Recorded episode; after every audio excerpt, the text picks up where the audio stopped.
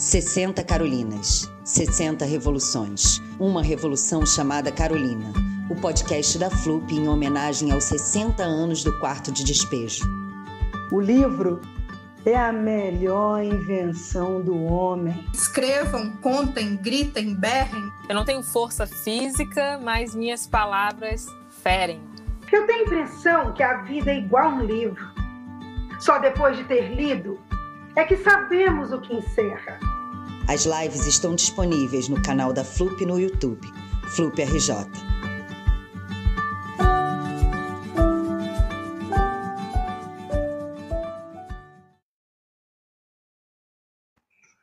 Olá, boa noite. Muitos de vocês já devem saber quem é esse menino da foto. A gente está vendo a imagem do João Pedro Matos Pinto. João Pedro tinha 14 anos morador do Morro do Salgueiro, aqui no Rio de Janeiro. João Pedro é mais um número na estatística, ou menos um, menos um menino negro que vai ter oportunidade de crescer, de realizar seus sonhos, mais um dentro do escancaramento que é a sua morte, mostrando que, infelizmente, a política do preto é bandido, preto tem que morrer, ainda prevalece. João Pedro poderia ser meu filho, meu irmão, meu vizinho. Então, a dor que essa família está sentindo é uma dor que também nos afeta, é uma dor que dói em todos nós.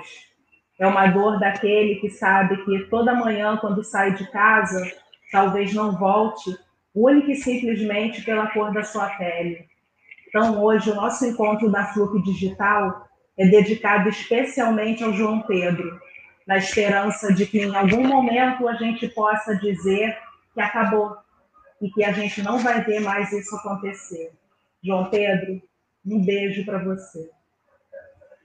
Bom, vamos a mais uma, né, gente? Precisamos quando a gente fala que vai seguir em frente, que a gente resiste, é, é uma forma de mostrar que toda vez que nos enterram, nós somos semente e vamos florescer.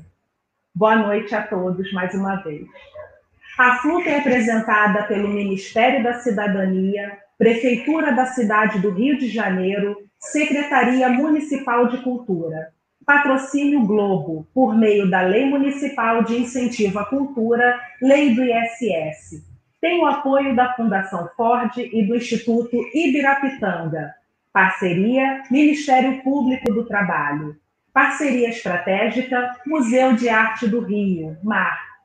Realização Instituto, Secretaria Especial de Cultura, Ministério da Cidadania e Pátria Amada Brasil, Governo Federal.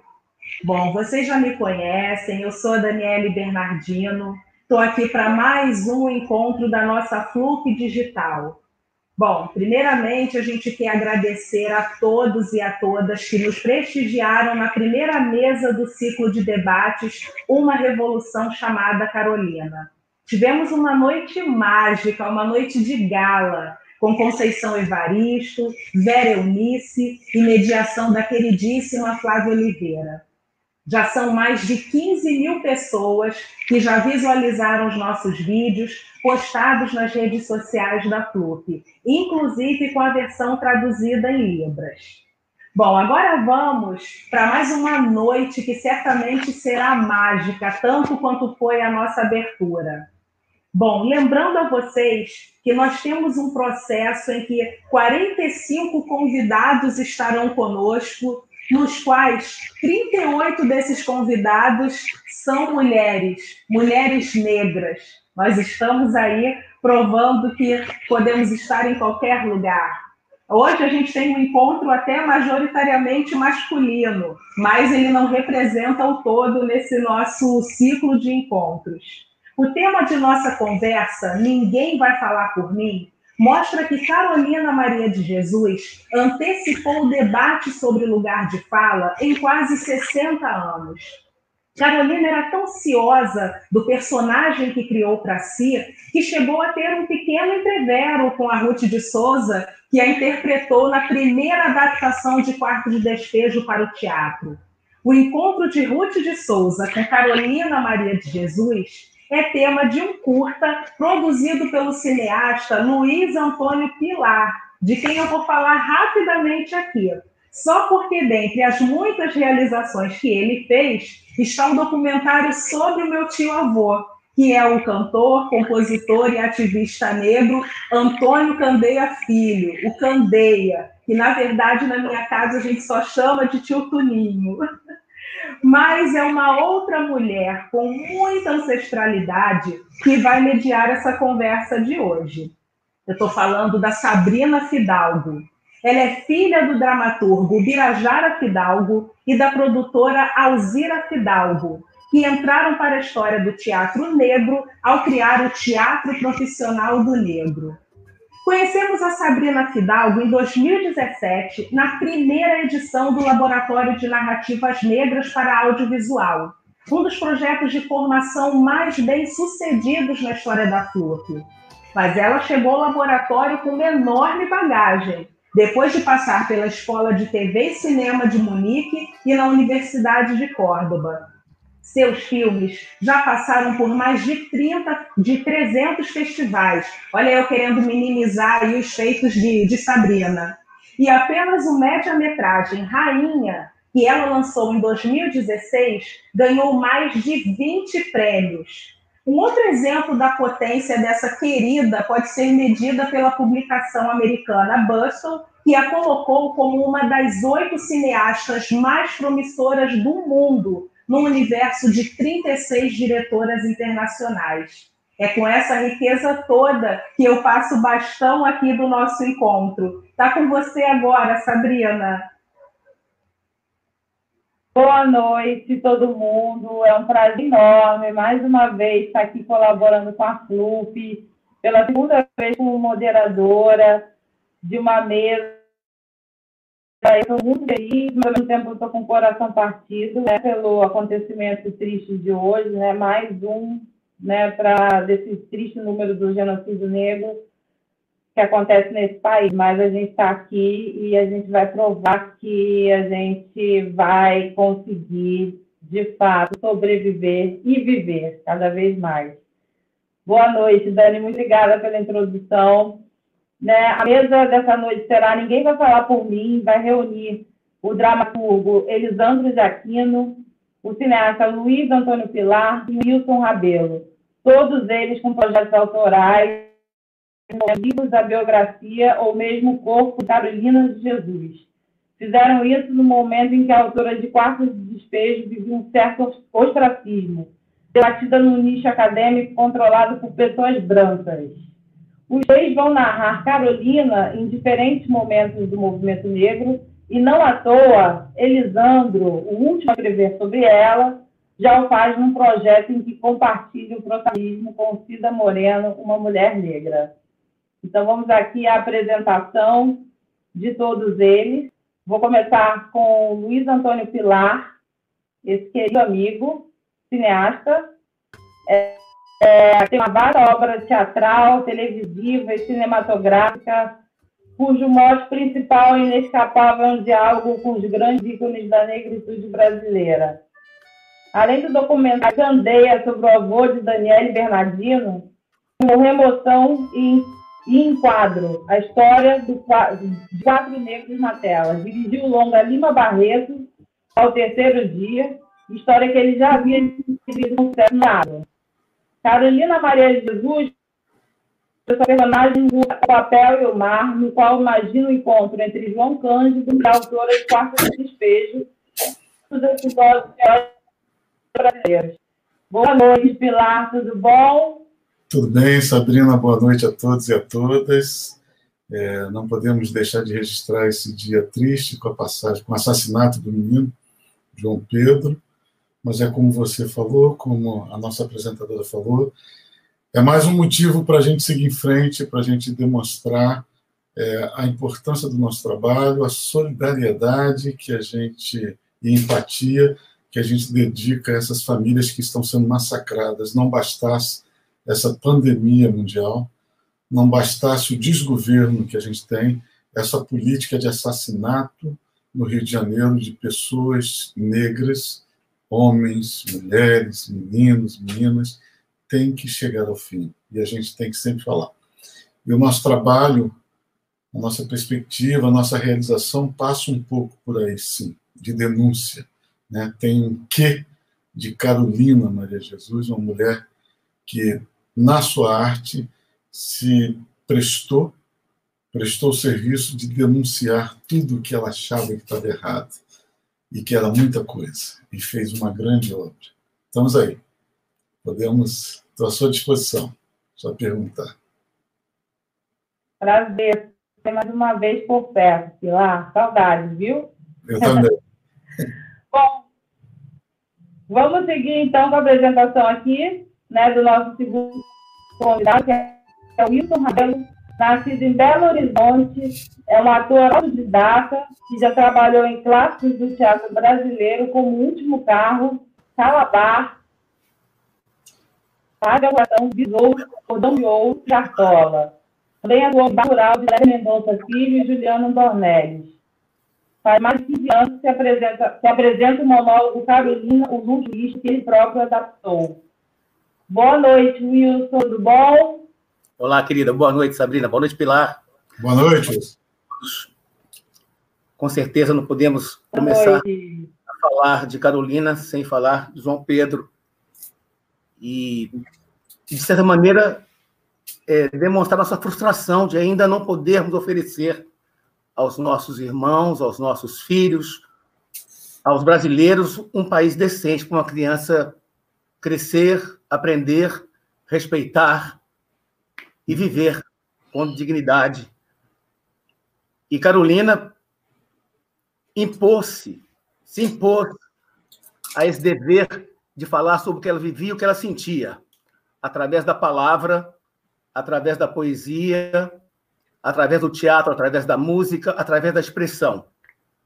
E ela me ajudou muito a construir uma nova maneira de, de ver o teatro, de nos ver no dia a dia, comunicando não só com os nossos irmãos, mas em todas as camadas da sociedade. Carolina nos permite falar com nós mesmos para que todos possam entender.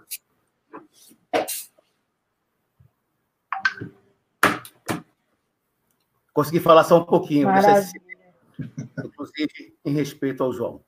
É, não, é, não, difícil, né, esse momento, realmente, assim, a gente está com o coração na mão. Obrigada, Wilson, a gente volta daqui a pouco, tá? Vou seguir aqui com a apresentação, nosso terceiro convidado é Elisandro de Aquino, professor formado em letras pela Estado. Produtor de novo, um conto pela UNED, traduzido para inglês e francês sócio da Vila Mundo e do Instituto João Donato, com os quais produziu eventos com a peça Eu Amarelo, inspirado nos textos de Carolina Maria Jesus. O Instituto João Donato da bater do grande mundo ariano. Boa noite, Elisandro, tudo bem? Olá, Sabrina, boa noite. Boa noite, Pilar, Wilson, boa noite a todos. Uma alegria estar na mesa e uma tristeza ao mesmo tempo, né? a perda do João. E que é uma perda para o Brasil, né? E interromper uma flor assim tão ainda novinha, mas que outras surjam, né? E, e, como foi falado já, o nosso trabalho é muito esse, né? A gente usa a Carolina, na verdade, com toda reverência, com todo amor, mas a gente sabe que no fundo, quando a gente fala dela, a gente está falando de todos, né? E... Estamos aqui para ela, né? por ela. É isso.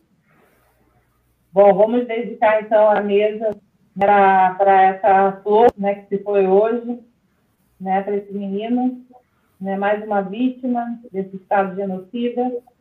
E tá, e cabe atentos né, para que cada vez menos isso aconteça, seja através da nossa arte, da nossa voz, né, da nossa presença aí nesse, nesse mundo, né? no mundo artístico, sobretudo, que a gente habita.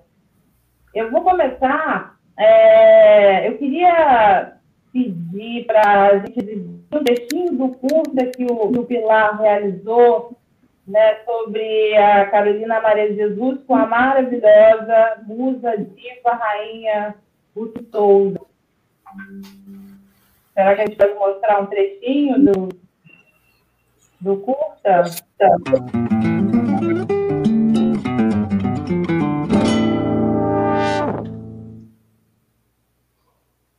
Uma palavra escrita não pode nunca ser apagada.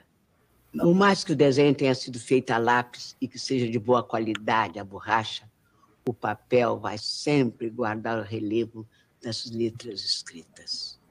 Não, senhor. Ninguém vai apagar as palavras que eu escrevi. Só passei dois anos dentro de uma escola. Isso foi lá em Minas, onde nasci. Foi pouco tempo mas o suficiente para descobrir que as palavras, se não conseguem mudar o mundo, servem pelo menos para contá-lo ou até inventar um mundo novo. A gente sempre corre da miséria e corri de uma cidade para outra até chegar a São Paulo. Houve um tempo em que o lugar de negro era na senzala. Hoje trancam a gente na favela. Alimentei, eduquei e amei meus três filhos. Catei papel, revirei lixo, nem todo papel eu vendia. Guardava um tanto para ter onde escrever. Foram neles que nasceu o quarto de despejo. Foi assim que uma favelada como eu se tornou uma escritora brasileira traduzida em 13 línguas. Assim como as palavras, as pessoas que as escrevem não podem ser apagadas. Sou Carolina Maria de Jesus. Sou uma cidadã negra brasileira. O Brasil devia ser dirigido por alguém que já passou fome, dizia Carolina Maria de Jesus. E eu digo: sou Ruth de Souza, sou uma cidadã negra brasileira.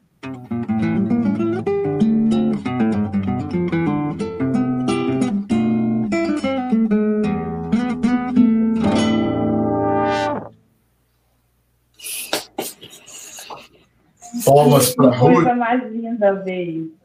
Que coisa mais maravilhosa. Que mulheres, né? Que mulheres. Que dupla dinâmica. E essa fala né, final né, da Carolina, que ela disse que o Brasil deveria ser ganhado por alguém que passou fome, né? Isso é soa tão forte, né? Ainda mais nesse momento que a gente está vivendo, né? Nesse regime fascista né, de governo que a gente está, enfim, aí, sofrendo com essa demanda. E aí eu te pergunto, Pilar, nos 70 anos aniversário né, do, do lançamento do livro Quarto de Beijo, a Carolina ela antecipou, né, como bem disse a Daniela na introdução aqui, né, o, toda essa esse bate né, do lugar de fala, quando ela, ela diz que ela não eu não gostava, né? Ela não queria que ninguém interpretasse ela, não queria que ninguém falasse por ela. Ela tinha uma consciência muito grande de si, né? Da, da, da sua história, de sua potência artística, de sua potência pessoal. É, eu queria que você falasse um pouco é, como foi você, sendo um homem negro, fazer, é, dirigir um, um, uma obra com as falas dela, através da voz de uma grande dama, que é a Dona Ruth de Souza. E eu queria que você falasse um pouco mais dessa experiência, como isso te tocou. É, é, queria falar também que você, na época que você filmou você já sabia né, dessa, desse pensamento da Carolina em relação ao lugar de fala dela, que ela tanto defendia. E como você se vê hoje em dia, já com esse debate de gênero, raça já bem avançado, como você vê hoje, se vê hoje enquanto homem negro como realizar esse trabalho? Então, vamos lá. Vou tentar dar uma contextualizada. É, esse trabalho que vocês acabaram de assistir faz parte de um conjunto chamado, de um projeto chamado A Cor da Cultura, que, que era foi produzido pela Lapilar, TV Globo e o Canal Futura.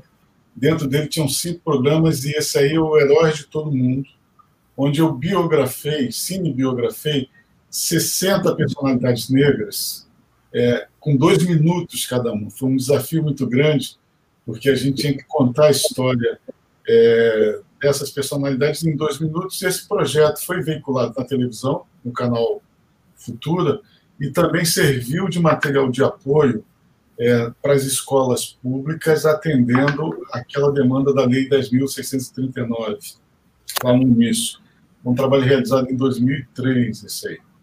É, foi um prazer enorme que eu tive, é, porque eu dirigi a Ruth Souza, né, a nossa querida Ruth Souza, era o segundo ou terceiro trabalho que eu fazia com a Ruth, é, e ela pôde, ela, ela, ela me contou várias histórias dela com a Carolina de Jesus, com a, com a, com a Carolina Maria de Jesus, na época em que ela fez a peça, e, e foi um estresse que a Carolina exigia da Ruth determinados comportamentos artísticos. Ela acabou dirigindo a Ruth.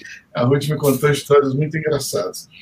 Antes disso, é, bem antes disso, talvez lá pelos anos 98, 99, 2000, eu fiz um estudo muito profundo sobre a Carolina Maria de Jesus, que eu queria fazer um filme sobre ela. Eu cheguei a ganhar um, um, um, um incentivo à época, se não me falha a memória, da Fundação Cultural Palmares, ainda regida pela Dulce, no, no governo Fernando Henrique Cardoso, é, para desenvolver um roteiro, e nós desenvolvemos um roteiro, o Ioia Verse. É, eu até estava vendo hoje aqui, e registramos ele na Biblioteca Nacional em 2001, 2002. A minha ideia, naquela época, era fazer um filme sobre a vida da Carolina Maria de Jesus, pegando ela desde o do, de Sacramento, lá no Sacramento, na cidade onde ela nasceu, até o lançamento do livro Quarto Despejo. O nosso filme teria, o nosso roteiro tinha esse, arco dramático. Né? É, ela me importava muito contar essa história anterior, de como ela chega no quarto de despejo. Isso tinha um propósito, é, Sabrina. Desde então, ainda sem entrar profundamente nesse conceito do lugar de fala, eu já entendia que a história do quarto de despejo em si deveria e tem de ser contada, pelo menos no audiovisual, com todo respeito a Elisandra e ao Wilson, por uma mulher. Eu acho, eu sempre pensei que o filme deveria ser feito por uma mulher. Então eu fiz um arco dramático no meu roteiro que ele ia até o momento em que ela era descoberta pelo Audálio. Porque na vida dela preguiça, e que ela vai contar muito aqui no, no Diário de Bitita, em, em alguns eu tenho uns outros escritos aqui, os caras que estudaram bem ela, que é o, o, o José Carlos Sérgio Bonmerri e o Roberto Levin, com quem eu tive muito contato à época. A história da Carolina já representava muito da nossa história, já falava muito por nós. E aí, de uma forma antecipando esse discurso, antecipando esse, antecipando esse conceito e entendendo muito o que a Carolina estava dizendo no seu diário, eu já entendia que ela teria que, o filme teria, do quarto despejo, teria que ser interpretado, reinterpretado por uma mulher no seu, no seu contexto. Infelizmente, o nosso filme, que seria uma, uma advance da obra da, da Carolina, não foi concretizado. Talvez por motivo de produção, eu não sei o que aconteceu, a gente não conseguiu concretizar esse projeto ficou amortecido, embora tenha um roteiro, tudo bonitinho. Em 2003 surgiu essa oportunidade de fazer o, o, o Herói de Todo Mundo e na primeira temporada a gente já biografou 30 nomes e um deles, obviamente, foi o da Carolina de Jesus, que surgiu logo de cara. E eu tive a oportunidade de convidar a Ruth, é, que estava na sua plenitude, né, com muita saúde, com muita lucidez à época, e ela veio e veio trazendo todas essas histórias que ela teve com a Carolina. Foi muito enriquecedor, porque Ruth, se eu não me engano, dirigida pelo Amir Haddad, ou supervisão do Amir Haddad, no monólogo, é, teve na plateia a contestação da, da Maria Carolina de Jesus. Carolina falava, não, essa daí não sou eu. Ela tinha, a Maria a Carolina, uma consciência muito grande do que ela queria falar, de como ela queria ser representada. e talvez, com certeza, como ela queria ser lembrada na história. E também um misto de muita desconfiança pelo processo, muito regido pelo nesse meio, né, pelo dono, pelo intelectual branco, ela usava desse mecanismo, que era um mecanismo de defesa, para garantir a sua fala, para garantir o que ela estava ali apontando. Com isso, eu percebo que ela antecipou muita coisa. Ela disse: somos nós que temos que falar por nós mesmos. Antecipou, inclusive, uma campanha do primeiro governo Lula, né, aquele Brasil sem fome lá, fome zero. Ela antecipou com a frase clássica dela: esse país tem que ser dirigido por alguém que tem que ser dirigido por alguém que passou fome, de preferência mulher. Ela consegue antecipar duas coisas: alguém passou fome, estava lá no Lula, e antecipou também a Dilma. Ela também fazia a preocupação de que deveria, deveríamos ser presididos por, um, por uma mulher. Então, era uma mulher que, de fato, estava à frente do seu tempo. É, o livro, O Quarto de Despejo, que é o que a gente está comemorando hoje, 60 anos, que eu tive a graça. Eu tenho que mostrar, porque essas coisas têm que ser mostradas. Né? Essa é a primeira edição. É uma, é uma... Oi? Eu acho que é. Tem lá. É, eu acho que a gente tem que mostrar, né? a gente tem que, a gente tem que, que materializar para que as pessoas vejam que existe, foi escrito de fato, está aqui, não é um mito, não é uma mentira, entendeu? É, é uma verdade absoluta, são palavras que, como diz num outro filme que eu vou fazer, que foram escritas e que ninguém jamais poderá apagar. O livro está quase dispensando. Passou o, o passa esse projeto A Cor da Cultura, que é esse filme que vocês viram. Mais tarde eu tive a oportunidade de criar uma ficção com uma companheira chamada Cláudia. É, um, aí já é um curta-metragem de ficção, que é um projeto nosso, que é um projeto meu, de juntar pelo menos três grandes, duas ou três grandes personalidades que lutaram a fim para determinados assuntos e fazer com que eles dialoguem, porque a sociedade brasileira acredita erroneamente que nós negros somos muito divididos, que a gente não tem uma comunhão. É mentira, né? Isso é uma verdade implantada pelo pensamento do dominador branco para que a gente fique dividido. Mas nós em vários aspectos, em várias situações, em vários momentos da história do Brasil, estivemos muito juntos. E aí o nosso primeiro, é, é, primeiro filme foi o Encontro Fictício de Carolina Maria de Jesus e de João Cândido, né? e que a gente percebia que tinham tudo a ver um com o outro. Né?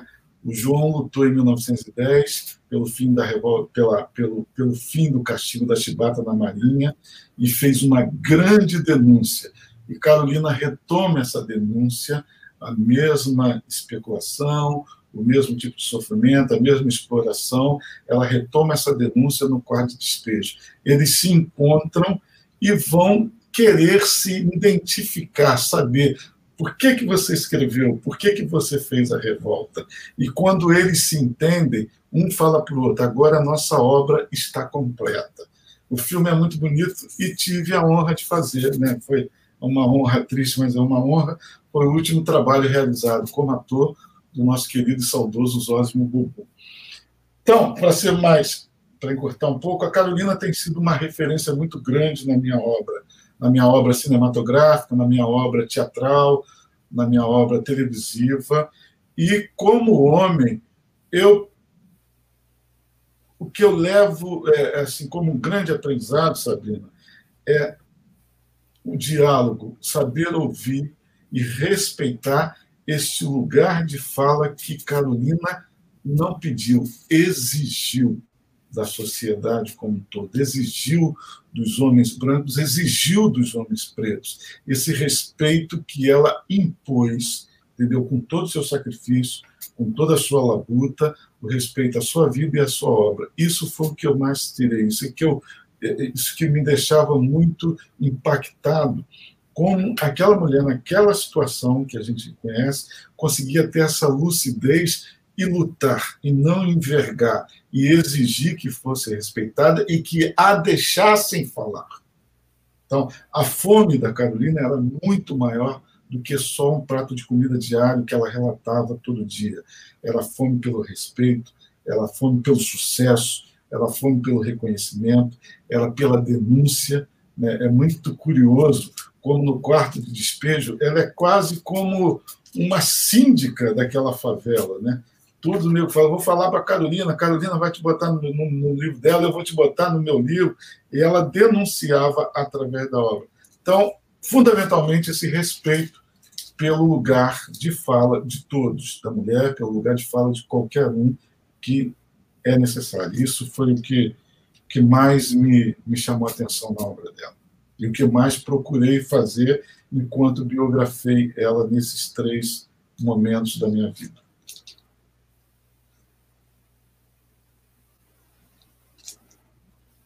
Oi? Foi aí? Estão me ouvindo? Sim. Ah, Obrigada, estamos. Pilar. Maravilhoso. Ficou um silêncio. Eu falei, ué, será que eu saí do ar? Muito bom. A gente vai tocar daqui a pouco para pensar um pouquinho mais. Está todo mundo me escutando? Sim. Todos ouvindo. Então, tá. Sabrina. Eu, eu, vou seguir agora é, com o Wilson. É, vou pedir para a gente exibir um trechinho da performance do Wilson é, no monólogo Camina o Luxo do Lixo. Viu um trechinho?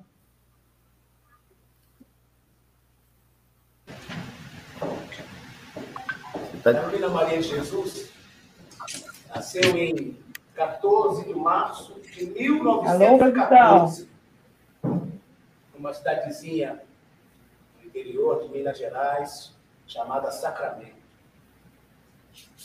Ela era descendente de escravos que trabalhavam na extração de ouro, e que depois foram transferidos para as fazendas de café. E após transferidos para as fazendas de café, ela foi trabalhar nas fábricas de São Paulo nos anos 50. Trocada por máquinas, e mãe solteira de três filhos, ela foi catar papel. Mas, embora só tenha o segundo ano primário, ela era uma escritora, era uma poeta,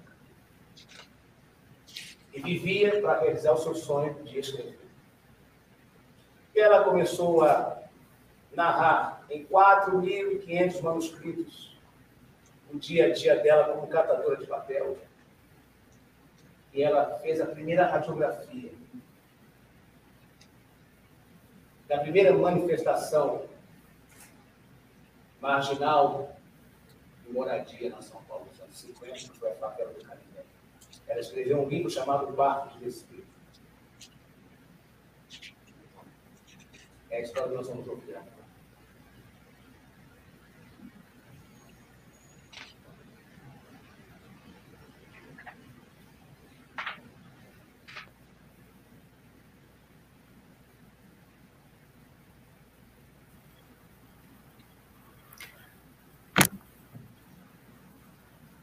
Isso era um preâmbulozinho do espetáculo chamado Carolina Luxo do Lixo, onde eu tentava, pelo menos, apresentar um pouquinho do universo de onde surgiu Carolina, assim, de Sacramento, em 1914. E vale lembrar que no mesmo ano, no mesmo dia, e apenas a 700 quilômetros de Abdias do Nascimento. Então, é, a Carolina, na verdade, para mim, ela além de ser alguém que denunciou uma, uma parcela da, do sofrimento da sociedade que até então não era representado, não era expressado artisticamente, ela criou uma obra artística. O que eu me identifiquei com ela primeiramente através de me identificar com as mulheres, porque junto com Carmen Luz nós fizemos uma leitura de um espetáculo que não vou me lembrar agora, mas onde eu tive a oportunidade de ler um personagem feminino, e aí eu percebi a potência que personagens femininos vão trazer para um ator, para um homem. Eu estou aproveitando esse delay que está vendo aí, e não estou ouvindo, porque ninguém vai estar ouvindo também, então eu vou ilustrando com, com, com essas informações. Então, na verdade, Carolina,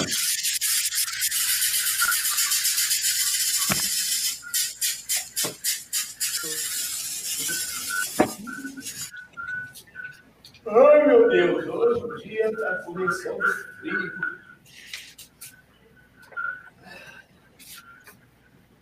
Mas lá na favela já deve estar pegando fogo. Para isso não tem hora. Outro dia, meu Deus, eu estava vendo o seu Ismael, tinha ido lá pegar uns pão velho para fazer café, para despachar os municípios da escola. Quando eu vinha vindo, encontrei o Raimundo, é, o seu santinho do Rabindé, estava com uma faca na mão de uns 30 centímetros.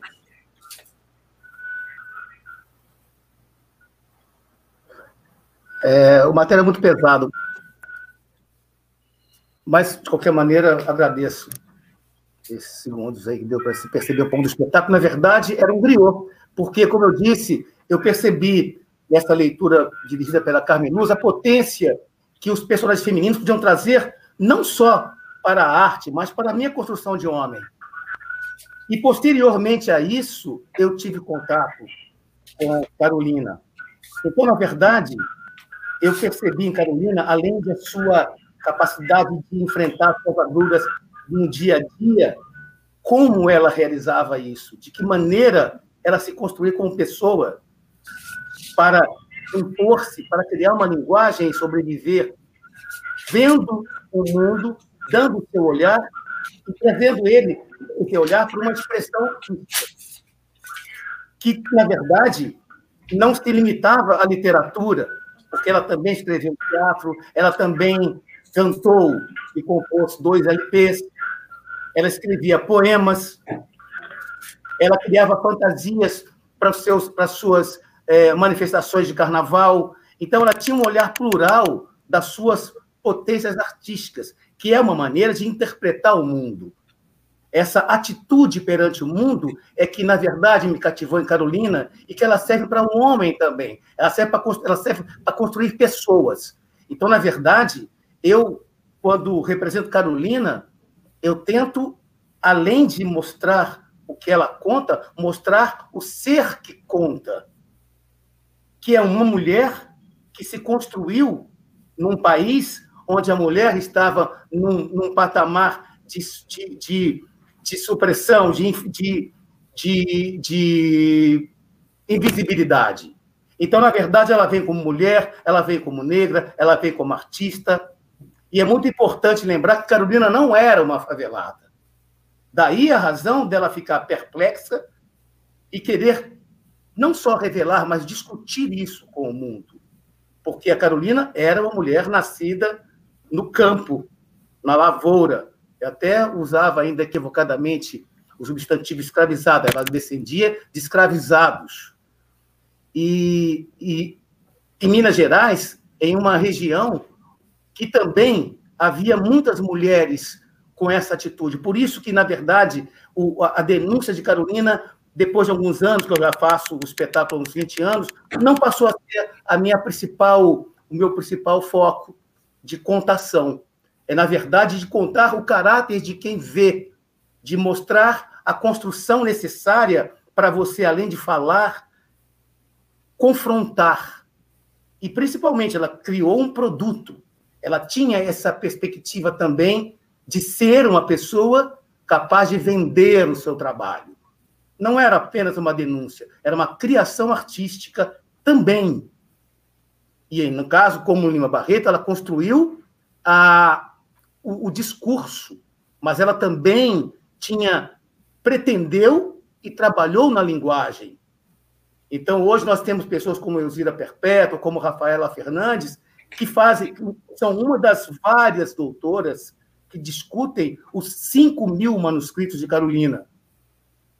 Não só ela não escreveu só o quarto de despejo, nós já temos o Diário de, o diário, o, o diário de Bitita, temos o, eu não vou saber descrever os outros cinco livros dela, mas além da antologia poética, mas tem, tem aforismos, ela tem pensamentos que ela, na verdade, essa autora Rafaela diz que ela trabalha muito pelo transformou a obra dela num palimpsesto. Ela, na verdade, recria continuamente as suas memórias, as suas observações, e ela reflete sobre as suas observações. Aí começa o trabalho crítico, analítico e literário e ficcional. Então, a Carolina não pode ser reduzida a alguém que tem uma obra de diário.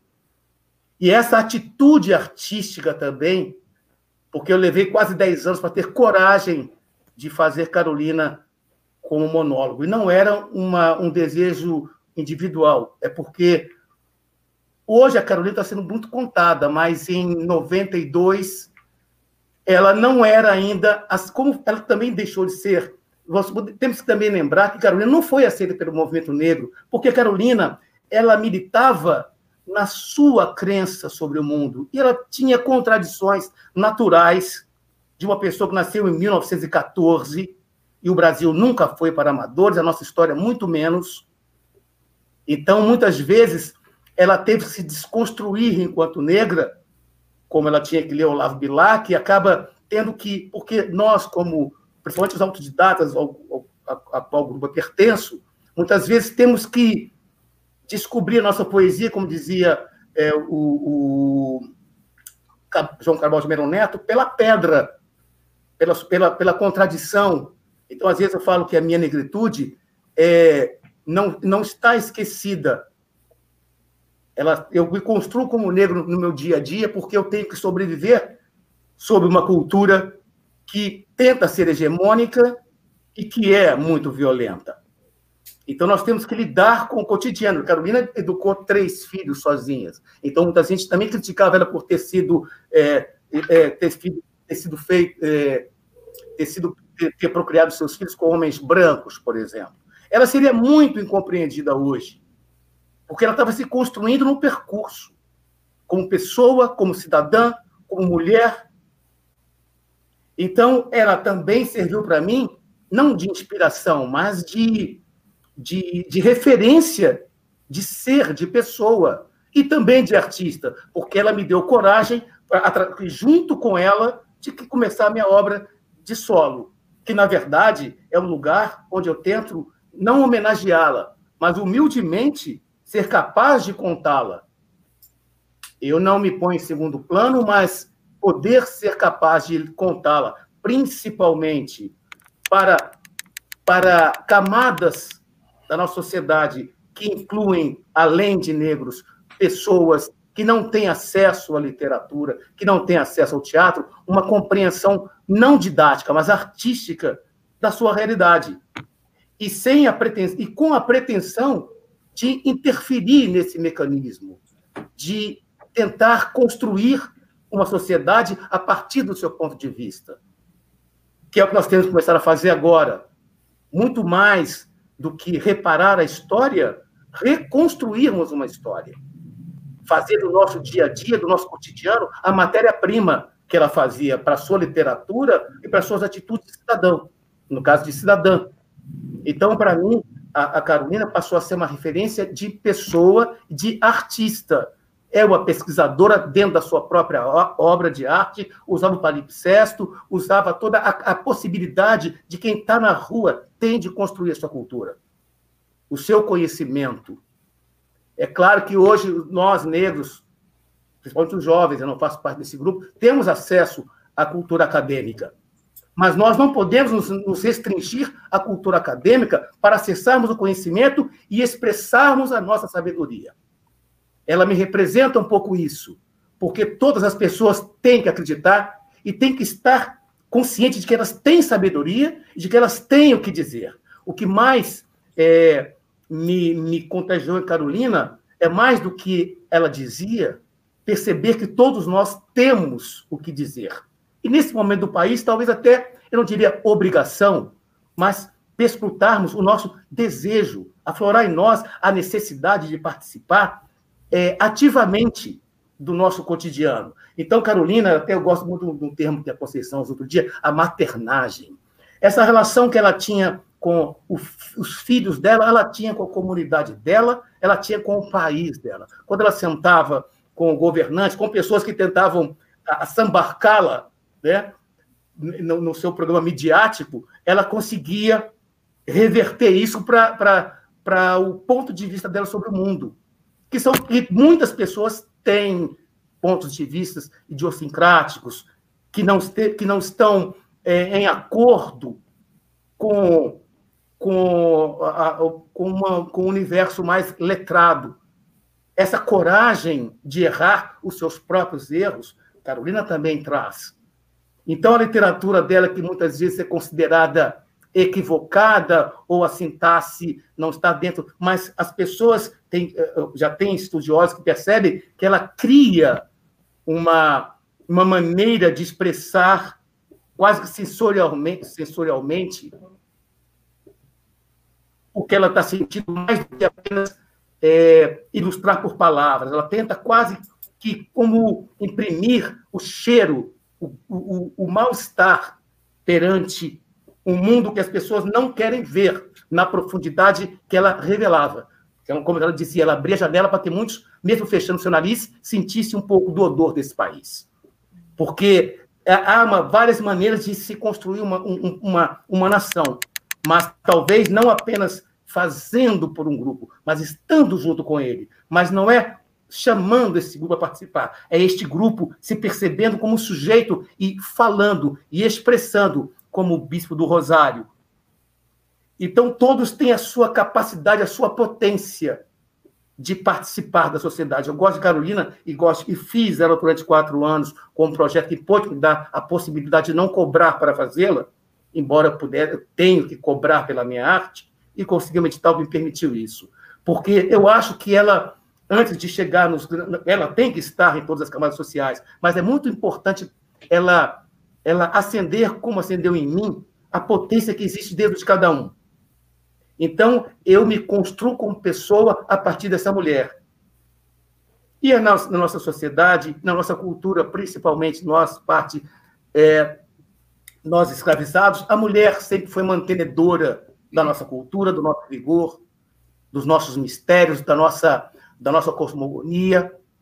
Então, essa, essa percepção, percepção de que a mulher é, traz atitudes que nós, homens, eu ouvi isso ontem também numa live do, do, do Filó, né, na segunda Black, falando sobre isso, que as mulheres, principalmente do nosso, nosso grupo étnico, são as que estudam mais, são as que sempre estiveram levantando e sustentando a família. Quantas famílias nossas são, ah, é, são estão sob o suporte das mulheres, classe média ou não? Então, a Carolina representa muitas, é, muitas mulheres, muitas parcelas que as mulheres é, têm na nossa sociedade, na educação, na pretensão, na luta, no sonho, na atitude de não de não de, de usar o seu temperamento, mesmo porque Carolina era uma pessoa agressiva, porque ela tinha que estar agressiva, ela tinha que estar enfrentando todos os dias fome, frio, desprezo, o seu próprio mau cheiro, porque ela tinha uma percepção estética maravilhosa, ela tinha sonhos, ela também queria e usava os seus casacos de pele. Então, a mulher que se permitia ser um ser humano em todas as suas contradições.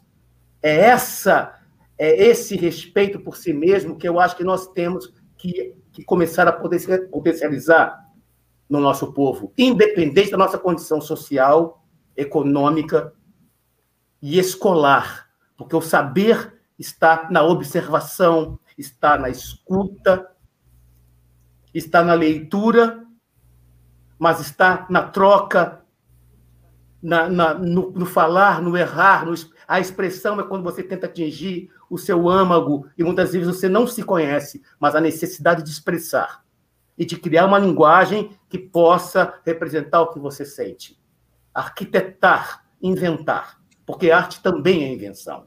Então, eu sempre me nutri de Carolina pela sua, pela sua denúncia, mas pela sua maneira de ser, de se construir, de ver o mundo e de ver-se no mundo, como cidadã, como artista.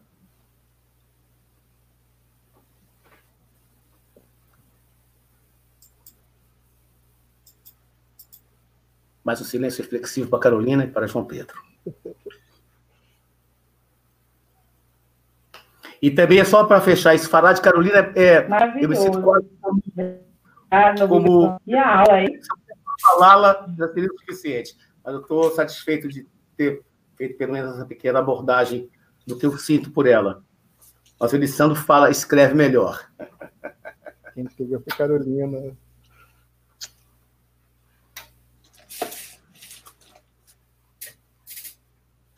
Mas eu posso passar a bola aqui que eu vou respirando mais, tá, Sabrina?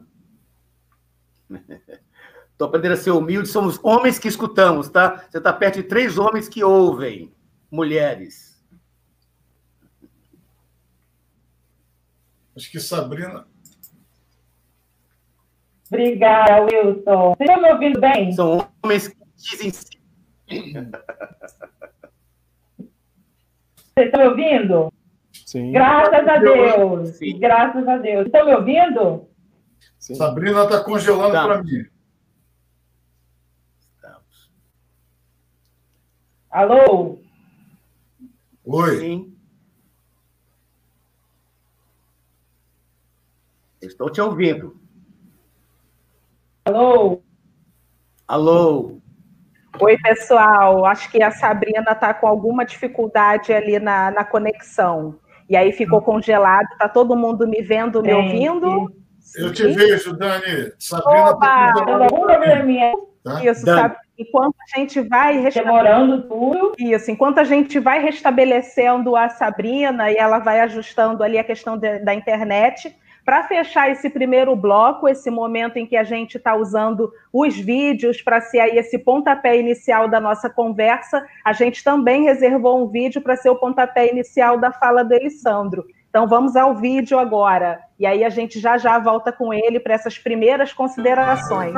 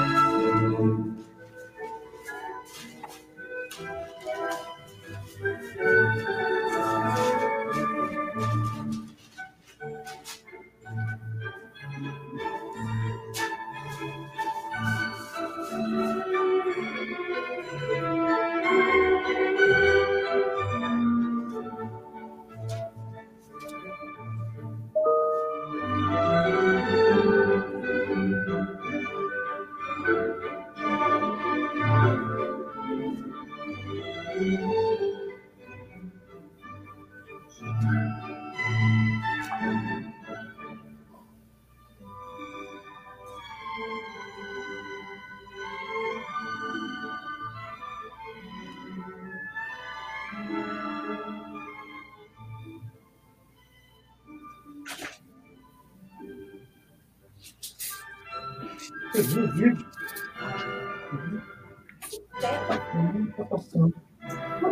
Eu printei.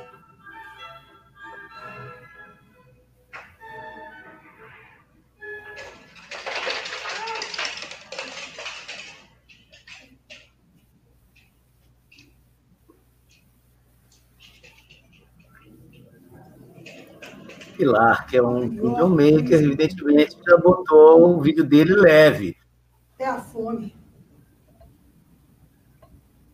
Eu sou negra. E a fome é amarela. O Brasil devia ser dirigido por uma pessoa que já passou fome. Que eu aviso aos pretendentes à política é que o povo não tolera a fome. Preciso conhecer a fome para saber descrevê-la. A fome também é professora. Não passa fome. Aprende a pensar no próximo e nas crianças. Nada. Nada é pior na vida do que a própria vida. Eu hoje estou triste. Sem ação com a vida. O nosso país tudo está enfraquecendo. O dinheiro é fraco. A democracia é fraca. E os políticos? Hum, fraquíssimos. E tudo que é fraco morre um dia. Os políticos sabem que eu sou poetisa. Que o poeta enfrenta a morte quando vê seu povo oprimido.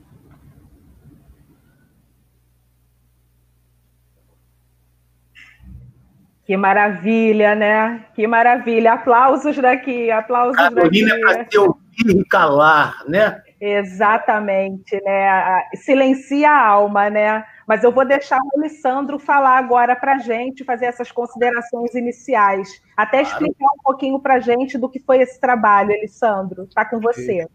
Obrigado, Dani. É, diferente dos meninos aí, eu conheci Carolina em 2014 fui chamado para fazer um roteiro e eu precisava falar de uma mulher negra. Mandei uma mensagem para uma amiga chamada Anitta, Anitta Ellen, ela tinha acabado de fazer um projeto no SESC sobre mulheres negras e pedi a ela, então, que me mandasse biografias, histórias. Ela me mandou uns 10 nomes, a Carolina estava no terceiro, em tópicos, né? Primeiro, segundo, terceiro. Duas coisas me chamaram a atenção. Primeiro, não conhecia, não conhecia Carolina Maria de Jesus. E quando eu comecei a ler a biografia de Carolina, eu fiquei com uma sensação de pesar gigantesca, porque é, eu me formei em letras, não estudei Carolina, em sequência passei a dar aula de literatura e nunca falei de Carolina. E isso gerou em mim uma sensação de, de pesar mesmo.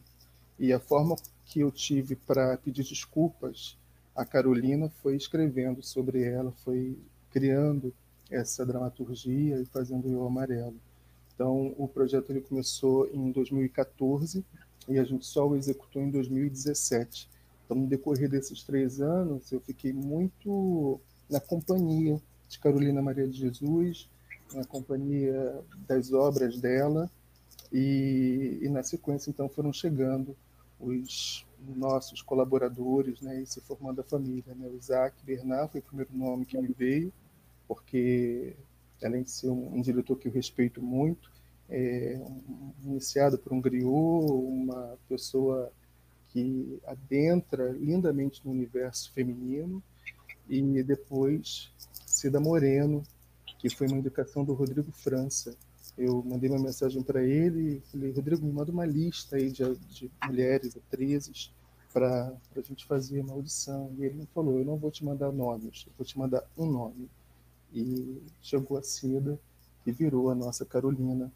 É, quando você nos fala sobre esse lugar de fala, né, que foi um tema assim, muito, eu acho muito recorrente na, na vida de Carolina, me vem também sobre o que a gente está imprimindo nesse lugar de fala, né? Porque como a gente hoje está utilizando a ficção para falar de Carolina, essa ficção para tentar se chegar a uma verdade, né, uma realidade, a uma tentativa de realidade, né, é, me ocorre muito sobre como eu vou querer imprimir a Carolina.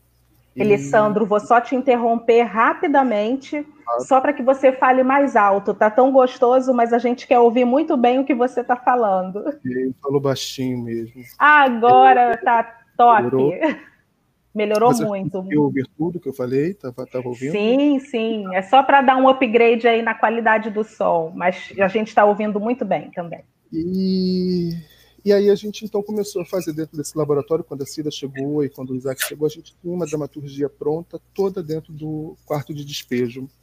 Mas em, em, em reunião, eu estava com muito desejo de falar outras coisas sobre Carolina, que pegasse Casa de Alvenaria, que pegasse Provérbios, que pegasse o Diário de Betita. E aí, numa reunião mesmo de, de construção, a gente foi identificando alguns pontos e construindo essa dramaturgia, que é, ao meu ver, é uma, uma divisão é, desses, desses universos que foram, é, é, que pertenceram a Carolina. Né? Um antes é, do sucesso literário, no momento em que ela vivia no Canindé, a essa transformação e esse fenômeno né, de vendas, é, onde ela então se consagra como uma autora, e o término disso quando ela é esquecida, que tem muito a ver, inclusive, com a ditadura. Né? Então, a gente conta uma história da Carolina é, trafegando um pouco nesses universos é, que ela fez parte. Agora, a outra coisa que me chama muita atenção quando eu penso na Carolina é, é que ela realmente foi uma detentora da fala dela, né? mas é, quando a gente assume a nossa fala, a gente também sabe que vai ter, por um lado, uma liberdade gigantesca, porque eu vou poder falar exatamente aquilo que eu quero, mas como preço dessa liberdade há muita dor e muita solidão, né? Pelo menos da forma como eu vejo. E a sensação que eu, eu tenho quando eu sinto Carolina, quando eu leio Carolina e, e quando a gente construiu esse universo dramatúrgico, é que ela no Canindé vivia é, como um, um, ser estranho, né? É, essa é uma palavra, inclusive, que eu, que eu acho que se adequa muito a ela, porque ouvia a valsa vienense, lia Camões, ameaçava os outros favelados dizendo eu vou botar você no meu livro, e, no entanto, quando ela ascende, ela passa a viver dentro de um outro contexto, e aí em casa de alvenaria, ela continua se sentindo um ser estranho para aquelas pessoas. É, ela é obrigada a conviver dentro de um cenário que, que talvez ela não estivesse habituada.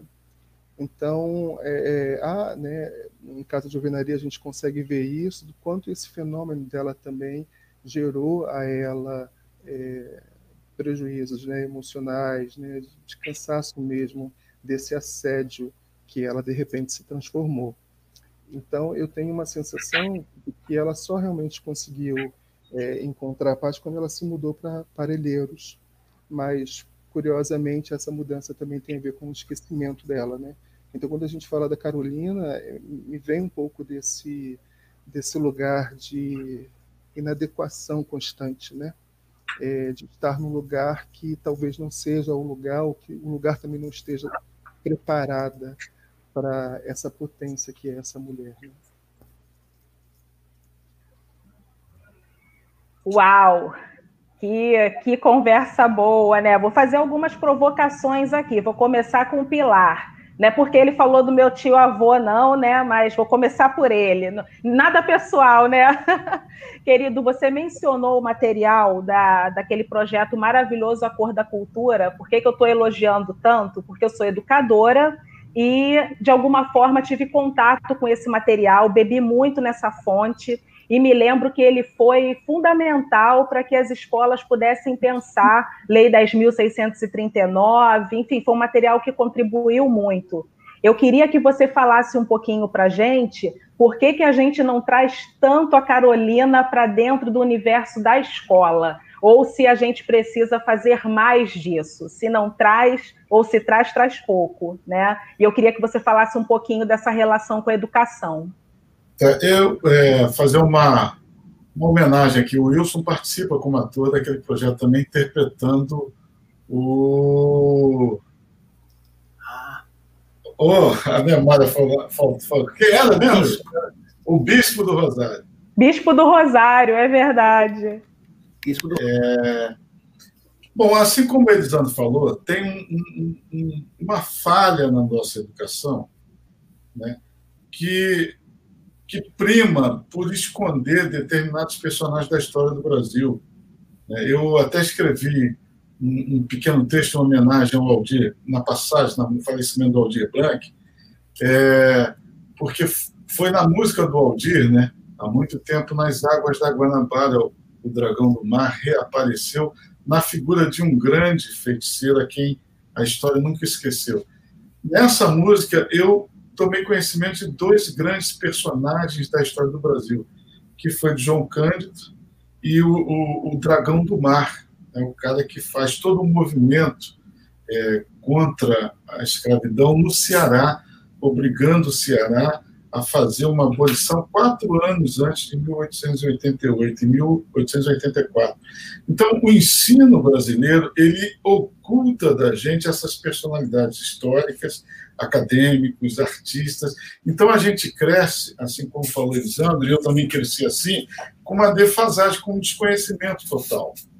Então, desde lá, a educação não faz questão de trazer isso para a escola esse legado é nosso. Então, eu acho que hoje, né, como o Wilson muito bem falou, quando ele começou a trabalhar com a Carolina, ainda era um nome muito pouco ouvido e pouco comentado. Quando eu fiz o meu roteiro lá atrás, ainda em 99, também era um nome um tanto quanto esquecido, mas hoje a gente já vê ela entrando em alguns caminhos. A Globo acabou de fazer uma série aí agora, né, que é aquela segunda chamada, que o nome da escola é Maria Carolina Jesus. Já é um pouquinho. Eu já falei lá que a gente precisa explicar quem é de fato esse personagem. Eu acho que cabe a gente agora introduzi-la na educação, introduzi-la nos meios culturais, nas peças, no cinema.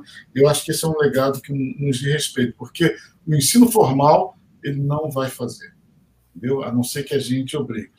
Resultou muito, como você disse, Dani, o herói de todo mundo, não só o personagem da Carolina, mas 90% daqueles personagens que eu biografei, quase foram 60, eu diria, e sem medo de errar, 50, eram completamente desconhecidos das crianças nas escolas, como um todo.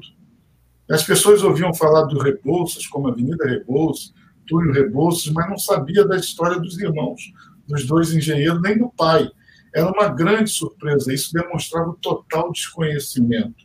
Então, eu acho que é uma função nossa de artista trazer esses nomes, contar essas histórias, ficcionar, porque como eu, eu sou um contador de história, né? eu crio ficção.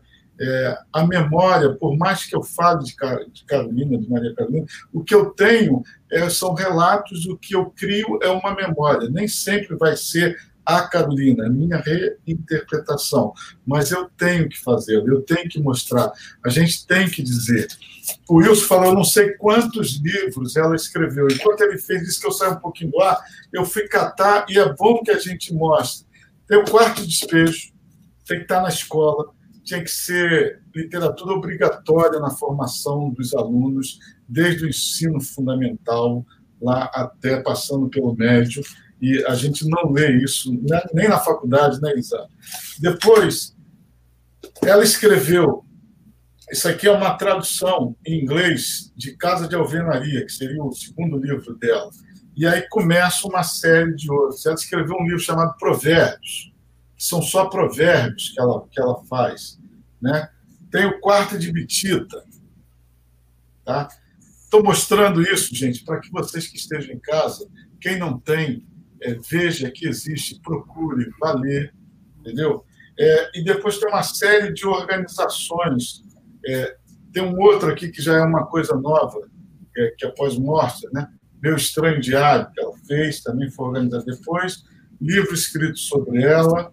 É, Onde está a Felicidade, que é uma antologia de texto dela e alguns comentários de algumas pessoas, publicado, se eu não me engano, isso aqui, pela Fundação Cultural Palmares que lamentavelmente hoje está entregue sob direção de uma pessoa que eu só posso é, classificar como insana, lamentavelmente, aquele cara que eu não gosto nem de falar o nome dele, e uma antologia pessoal. Esses livros todos são da Carolina e a gente desconhece, a gente não estuda nas faculdades de teatro, de letras, nas faculdades de, de de cinema, entendeu? Então, é um legado que foi deixado para a gente e que, como provocação, eu respondo como objeto, produto. Então, tenho de fazer três e não me refuta. Ainda falta um grande filme de longa de ficção sobre ela. Tá? E que eu, como disse lá na minha entrada, é, acho que tem que ser feito mesmo por uma cineasta mulher é um desafio é, para a gente, mas eu acho que isso vai ter que ser contado por uma mulher, e chegou a hora, está mais do que na hora. Tá? Estão me perguntando muito aqui, Dani, será que eu posso responder? Onde pode se ver o, aquele, o que vocês passaram aí? É, ele está na, ele tá na rede aberta, está no, no, site da Lapilar, na Lapilar Produções Artísticas, www.lapilar.com.br, está lá. E o canal Futura ainda exibe e ainda acho que tem um projeto para quem foi educador, para quem ainda precisa desse material, eles ainda cedem, eu acho que ainda fazem isso. E como você disse, foi um material de apoio sustentável naquela época, que a gente não tinha muito o que falar, foi um material é, precursor, inovador, inovador, audiovisual, contando história de negro na escola, foi fundamental. Eu me sinto muito orgulhoso de fazer. Esses personagens são riquíssimos. O seu tio-avô, nossa, ele dá uns 10 filmes de ficção. Cada parte Verdade. da Candeia dá um filme de ficção. Por que, que eu digo filme de ficção? É, a nossa cultura é oral, a gente está é, tá acostumado a ouvir histórias, e a gente tem feito muito documentário. Né? Eu acho que agora está na hora da gente dar um salto, nós, enquanto cineastas, e criar ficções e dar a nossa interpretação do que foi o Candeia, né? do que foi a Carolina, fazer isso para que a gente sensibilize aquele que nunca ouviu Candeia. Você acredita que tem gente que viu meu filme, né? viu o filme, olha o teu tio-avô, falou, cara, eu nunca tinha ouvido esse cara, onde eu ouço os discos, adorei. Semana passada eu fiz uma sessão aberta no Vimeo, foi um sucesso, as pessoas é, é, respondendo, ou seja, são personagens e histórias que têm público, tem um público ávido para entender, para ver, para ouvir. Então, eu parabenizo a iniciativa do Wilson, eu parabenizo a iniciativa do Elisandro. Eu acho que a gente tem que repetir isso constantemente. Não é uma provocação, não. Isso é uma obrigação nossa. Eu não vou ver como obrigação, não. Isso é uma, como provocação, uma obrigação nossa. Eu costumo Sim. dizer que eu faço qualquer coisa, desde que me pague e que mantenha a minha dignidade. Mas quando eu posso escolher, é neste manancial que eu vou beber.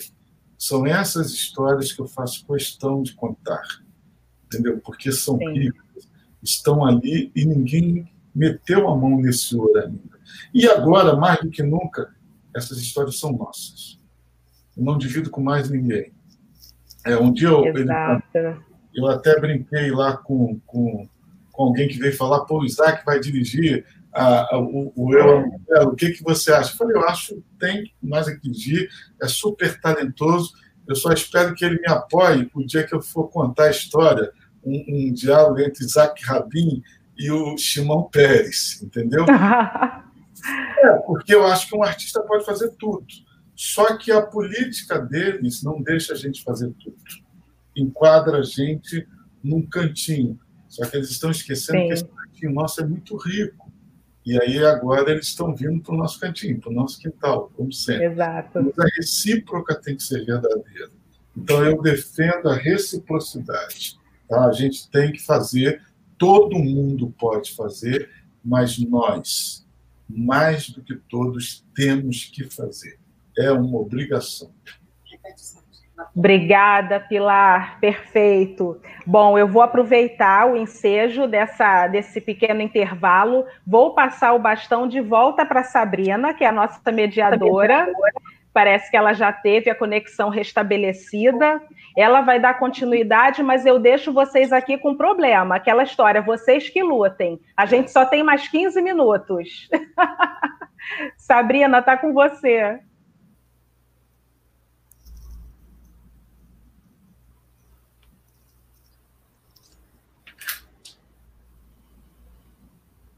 Chegou? Chegou. Estava acreditando que já estava tudo certo. Mas será que ela está só sorrindo para a gente ou congelou?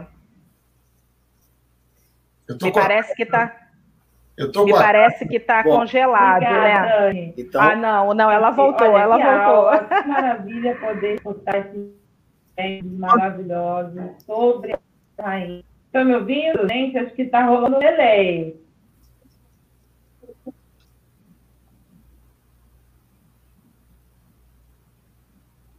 A gente estava ouvindo, mas com um delay, né? Bom, vou continuar aqui, a gente vai, vai negociando aí. Vai ser uma mesa repleta aí de sorrisos negros, né? Vou agora fazer uma provocação para o Rabelo. É, Rabelo, você fez uma escolha no trabalho que você desenvolveu em que você inicia pelo ambiente vivido pela Carolina na favela, muito mais do que a fala dela efetivamente, como ponto de partida. Queria que você falasse um pouquinho mais sobre isso, o porquê dessa escolha, né, de partir do, do lugar mais do que da fala. Sim. É, primeiro, vale lembrar, eu, como já estou fazendo Carolina há quase 16, 17 anos, já fiz várias versões, porque a cada vez que eu faço que eu faço uma, uma, uma temporada, eu vou descobrindo a densidade dessa mulher. Ela tem muitas camadas, não só estéticas, e vale lembrar que na história dela ela conta outras histórias também. Então teve a primeira versão que eu fazia um, um catador de papel que encontrava o livro e à medida que ia lendo ele ia se transformando entendendo a si e ao seu ao seu e o mundo que o rodeava. A minha versão anterior, a, a que eu estou fazendo agora que eu vou dizer, eu fazia um griot, que na verdade eu tentava colocá-la na nossa memória, tirar a Carolina de um momento dos anos 60 e tentar colocá-la na nossa ancestralidade. Seria inseri-la num, num, num, num patamar que, na verdade, faz parte do nosso pensamento, do nosso entender o mundo. E agora eu estou fazendo uma versão com a Mariana Bernardes, que ela canta autores desde a década de 30 que também versavam sobre o mesmo tema. Então, eu tento colocar a Carolina agora a, ao lado num panteão de outros poetas e de outros artistas. É como se ela pudesse, se eu, se eu tentasse fazer, é, através do meu trabalho, o que ela sempre procurou estar, em todos os lugares. Porque eu costumo dizer que eu quero meu, eu faço um espetáculo para nazistas, para fascistas, para racistas. Por que, que eu digo isso? Porque nós, artistas, não temos a habilidade de matar. A nossa única forma de lutar é construir, reconstruir, modificar as pessoas através, sem pedir licença, porque a, a arte tem essa capacidade de acessar a alma, o espírito das pessoas e transformá-las. A catarse tem esse poder. Então, inicialmente, eu achava, inclusive, é, eu quero lembrar do Zósimo, na primeira tentativa que eu tive nos anos 90 de montar Carolina, ele já havia pensado que a gente deveria fazer no, no antigo lixão de Caxias.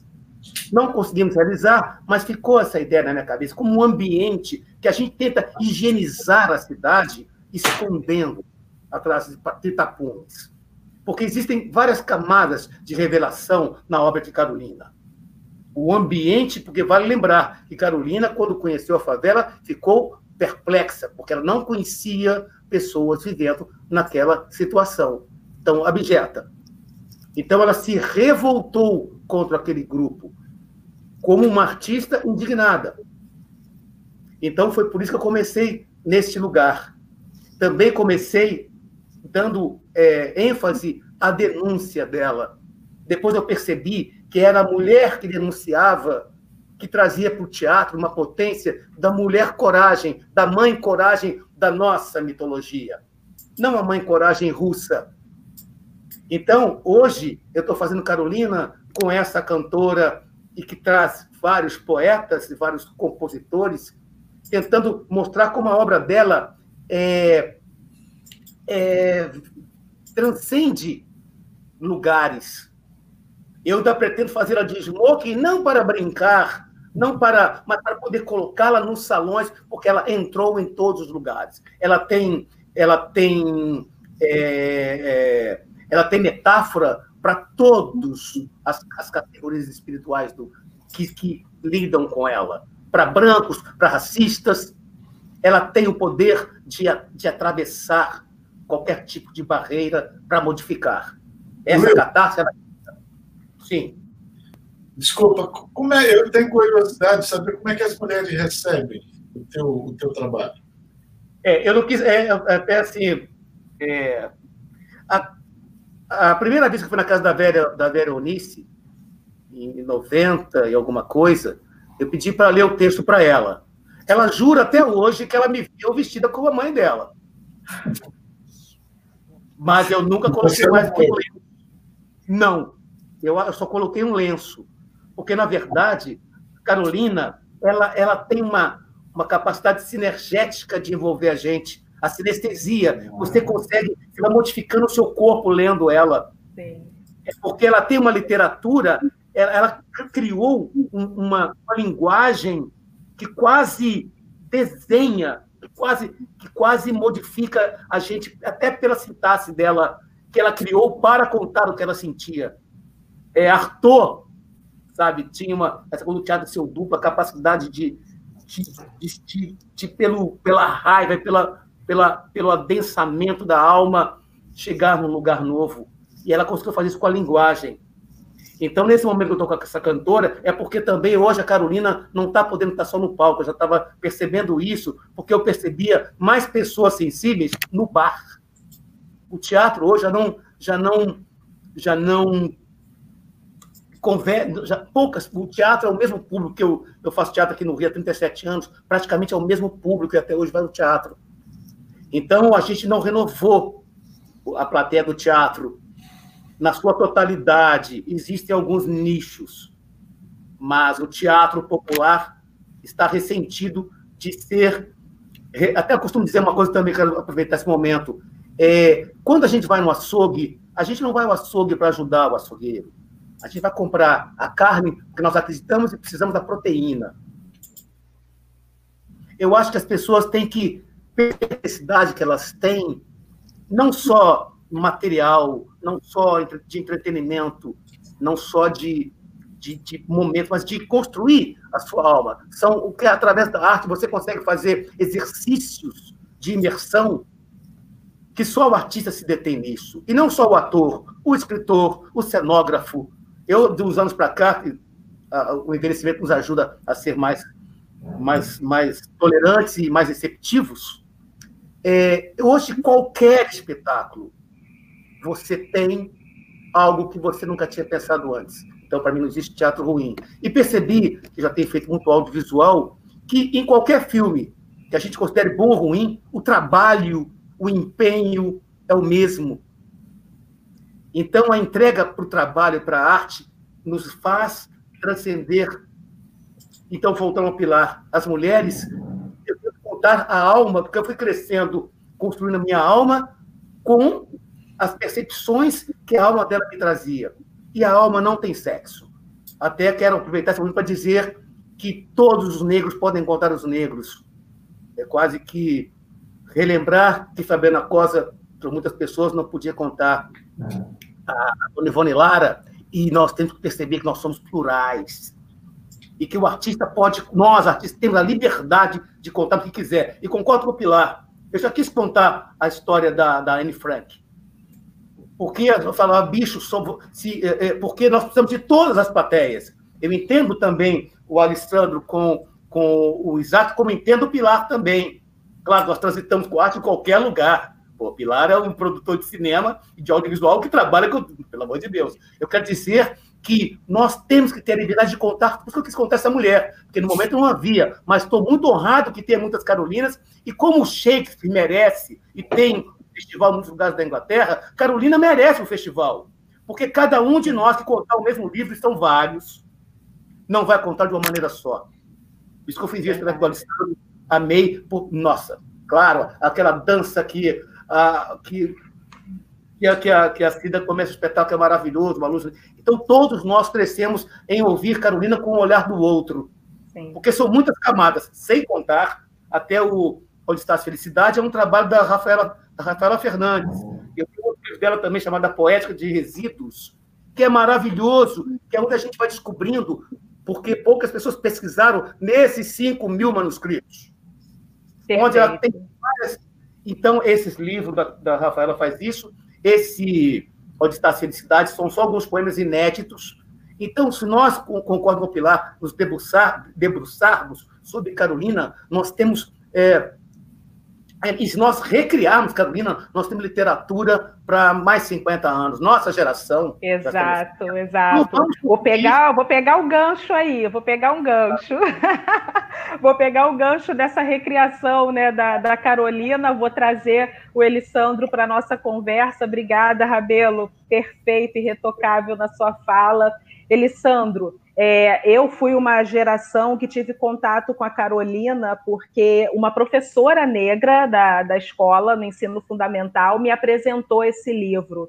E foi meu primeiro contato com ele. Ela foi minha principal interlocutora nesse sentido.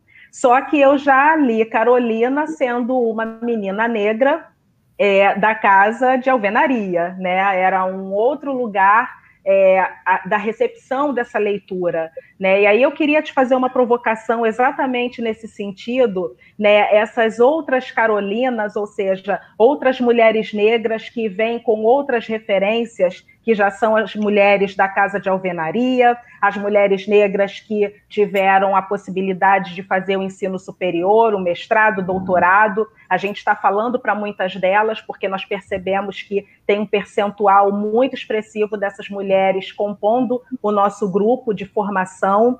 É, como é que a gente lida com esse ícone, tendo essas referências diferentes? E o quanto que a mão pesa né, numa reescrita de Carolina tendo é, lugares de fala tão diferentes, ainda que o ponto de partida seja comum. É, eu, vou, eu vou começar te respondendo esse último item que você falou, que é dessa, dessa reescrita, então, considerando várias Carolinas. Eu tive, eu só tive paz com essa produção, com esse projeto, quando eu, quando Vera Eunice assistiu a, a peça. A gente fez Sesc Ipiranga, e um dia a Vera foi com toda a família. Eram 13 pessoas ao todo. E, e a gente ficou muito comovido, né? E, e, eu então finalmente conheci a dona dos sapatinhos. É, falar com Vera sempre me emociona muito por conta disso, né? E então, é, é quando Vera assistiu a peça e, e quando a peça terminou, ela falou da pesquisa que a gente fez. Ali eu entendi que eu podia, que eu tinha autorização da Vera, é, essa autorização tanto intelectual quanto é, histórica, mas afetiva também, de falar sobre Carolina. E a sensação que me bate sempre é que ela passou o bastão para a gente, né? Uma pessoa que, independente do que dissesse a ela, ela tinha muita fé e, e uma fé em si foi uma mulher que, que acreditou muito nos sonhos e que os fez valer. Então, quando a gente faz a peça, é, a gente ouve muitos jovens, esses jovens então de casa de alvenaria, que trazem histórias para gente semelhantes ao que foi vivido por Carolina, mas sempre buscando um, um, referencial um pouco mais distanciado. Eles vão falar da avó, eles vão falar da mãe, como, como alguém que viveu uma realidade muito parecida a de Carolina. Então, é, eu acho que para a gente há uma responsabilidade é, de, de pegar essa história que foi construída por Carolina lindamente e de, com ela, reconstruir outras histórias. Agora, o que me chama a atenção também, falando em especial de, de quarto de despejo, é que isso foi falado pela Vera Eunice quando nos assistiu é, 60 anos pós quarto de despejo, e a realidade, infelizmente, continua muito semelhante ao que foi vivido por Carolina.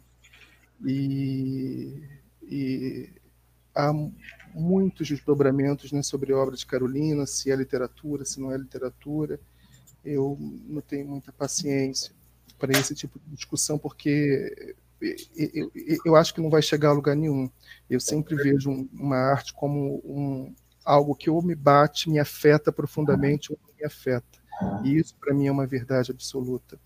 Então, quando a Vera é, viu o, o Eu Amarelo, e quando a gente depois conversou sobre a realidade das favelas e sobre o que se vive no Brasil, a gente, infelizmente, chegou a essa constatação de que ainda há Carolinas em casa, é, em quarto de despejo. Há muitas Carolinas que acenderam, que estão nas suas casas de alvenaria, mas há muitas Carolinas ainda nos seus barracos.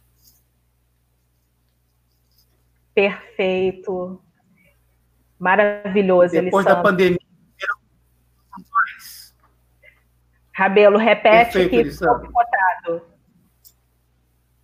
E após a pandemia, haverão muitas Carolinas não só a sociedade vai gerar a Carolina inicial, mas eu acho que, aí citando Milton Santos, a escassez vai gerar uma nova geração de sujeitos sobre a sua própria fome. Sim. Nós vamos descobrir a, a solução para a nossa fome. Sim. Sim, sim. Esperamos que a pandemia nos motive nesse sentido, né? Nós sempre conseguimos. Exato. Exato. Nós ainda continuamos aqui, acima e apesar de tudo. Com certeza, não tenho a menor dúvida disso. Meus queridos, Muita gratidão aqui por esse encontro, por esse momento. Pena que o tempo não é nosso amigo, né? Muitas vezes, e a gente quer falar mais, perguntar mais, mas a gente não tem tempo para tudo isso. Mas eu acho que cumpriu o seu papel, foi uma excelente provocação. Eu acho que, assim como eu fiquei embevecida aqui assistindo, todo mundo também nas suas casas pôde contemplar uma conversa muito boa, um debate muito rico, e eu agradeço imensamente a vocês. Mas vamos partir agora para os encaminhamentos finais aqui da nossa, do nosso encontro. É, bom, bem, bem breve, em 10 segundos, um tchauzinho aí de cada um. Vou começar pelo Pilar. Só um tchauzinho. É, tchauzinho. É, deixar meu agradecimento e minha admiração à FLUP, uma realização corajosa nesse momento, necessária. Parabéns a toda a equipe. Dar o meu abraço fraternal e saudoso nosso querido Elcio, lá que se foi, nosso parceiro, é, dizer que estou sempre à disposição de vocês, é fundamental que esse projeto continue, é, eu me sinto parte dele, já tendo participado de, em outras edições, é, dizer que estamos aqui durante esse período de quarentena, fazendo a nossa parte, ficando em casa, tá? estamos à disposição, quem quiser assistir os heróis de todo mundo, me manda um inbox que eu disponibilizo para a gente ficar em casa. Fiquem bem, se cuidem e acreditem que tudo isso vai passar. E aí a gente vai voltar a produzir e a se encontrar e a discutir com toda a força necessária. Muito obrigado. Muito obrigado, gente. Um beijo grande, Pilar Rabelo. Aquele beijo final. Então, muito obrigado. Prazer rever o Pilar, Elisandro. Daniela e Sabrina, e dizer que nós somos homens que ouvimos mulher e que os homens têm que ouvir as mulheres. E humildemente ouvir e fazer e respeitar. E também é, agradecer a oportunidade, dizer que meu espetáculo está na estrada, vai continuar muito, e sempre que houver uma Carolina em alguma esquina, em algum teatro, em alguma biblioteca, dê um minuto de atenção a ela, que ela merece. E ela, como disse o Pilar, ela deixou 5 mil manuscritos. Nós temos muitos anos de matéria-prima que ela colheu, que ela catou com o seu sangue para nos fornecer uma matéria-prima de, uma, de um lugar que ninguém vai poder ver novamente. Muito obrigado. Obrigada, querido. Obrigada. Elisandro. Então, agradecer o convite, uma produção tão fina, tão delicada. É... Eu, eu, vou encerrar com um verso do Drummond, é, eu o escolhi porque eu falei inicialmente sobre o João, né, citando como uma flor, e Carlos Drummond de Andrade fez uma citação a Carolina que, que eu acho que por si só ele fala muito. Ela é mais necessária e a flor do lodo. Então, Jesus para essas flores do lodo, né, João, uma delas, e Carolina também. Perfeito, obrigada, querido. Bom, a Flup Digital nos permitiu ampliar o público com o qual estamos falando. Tivemos quase 500 inscrições e selecionamos 210 mulheres de diversas partes do país. Um perfil altamente qualificado, com 40% de mulheres com curso superior completo e mais de 38% de mestras ou doutoras. As inscritas vieram de mais de 80 cidades, algumas de uma África lusófona e até mesmo uma francesa. Isso sem falar em algumas brasileiras que estão trabalhando no exterior. Essas 210 selecionadas formaram sete turmas de 30 mulheres. Criamos uma turma especial de catadoras do ABC Paulista por intermédio da parceria com o Ministério Público do Trabalho. Esse grupo de mulheres catadoras nos é muito especial, porque além de morarem na periferia, exercem também o mesmo mérito da Carolina. Algumas delas, como a dona Naná, fizeram seus estudos trabalhando ali no mesmo ofício da Carolina. Dona Naná hoje está fazendo mestrado em engenharia ambiental. Por mais donas Naná, né, gente? Agora vamos encerrar com mais uma das cartas, né? É o nosso segundo encontro, a segunda carta. A carta da semana passada emocionou muito a todos nós. tenho certeza que dessa vez não vai ser diferente. É uma carta da, de uma das nossas participantes do processo de formação. E a carta dessa semana é de uma preta com uma ancestralidade ainda mais porreta que a minha e a da Sabrina Fidalgo, a quem eu agradeço imensamente a disponibilidade para mediar essa nossa conversa. É que a sergipana Hércia Assis é tataraneta de ninguém menos que Maria da Soledade, uma angolana que chegou escravizada ao Brasil. Ainda menina, Maria da Soledade encontrou uma corisco na beira do rio que corta a cidade de Carmópolis, no Vale do Contegiba, no estado de Sergipe. Ela levou aquele corisco para a senzala e a mostrou para sua avó, que, por ser uma senhora nagô, explicou que aquele corisco, na verdade, era Yansan, e que a partir daquele momento seria necessário cultuar aquela pedra. Maria da Soledade, junto com a sua avó e depois com a família que vai constituir, passou a celebrar anualmente uma festa em devoção e obrigação a Yansan, Santa Bárbara, né, no sincretismo religioso. E Hércia de Assis está terminando seu doutorado em antropologia sobre as relações entre o Brasil e Angola, terra dos seus ancestrais. E com a carta dessa incrível mulher, a gente vai se despedir do encontro de hoje, convidando a todas e a todos para que na próxima terça-feira, às 19 horas, estejam conosco no nosso terceiro encontro do ciclo de debates. É... Gente, esqueci o nome do ciclo de debates agora. Mas é isso. Vamos nos ver na semana que vem. Eu fico muito emocionada quando a gente tem oportunidade de ler essas cartas. Um beijo para todos vocês um ciclo de debate chamado Carolina. Agora a memória veio toda. Até a próxima. Dona Carolina, me chamo Dorothy. Não sei ler e escrever, mas ouvi falar de você. Por isso, pedi a quem sabe esse ofício redigir essas palavras que saem da minha boca para o papel e são enviadas à senhora com muito intuito de atingir seu coração. Dona Carolina, muito obrigada por tudo que fez pelas mulheres do culto com as coisas que escreveu, você diz para a sociedade que a gente existe. E pensa também. Sabe, dona Carolina, tem gente que acha que porque eu não sei ler e escrever, eu também não sei pensar. Mas pensar, dona Carolina, é como sonhar, como viajar, como dormir e como acordar, pois não larga do corpo que está. Por isso, dona Carolina, eu penso, e o meu pensar é de agradecimento à senhora ao que a senhora pensa e coloca no papel. Seu papel que não é só para si, mas para todos, todos que dormem e acordam sem se largar do que é, de onde está e de como se vai caminhar. E é isso, dona Carolina. Quando ouvi as histórias que a senhora escreve, entendi que nem todos dormem e acordam para si, para estar, muito menos para caminhar. Muito embora não deixem de pensar. Sabendo eu que a senhora é do pensar, gostaria de lhe perguntar que mesmo eu, sem saber ler ou escrever, mas convicta do pensar, seria eu muito resiliente ou subalternizada demais para me rebelar? Se rebelar, dona Carolina, para mim é voltar a estudar. Obrigada, dona Carolina.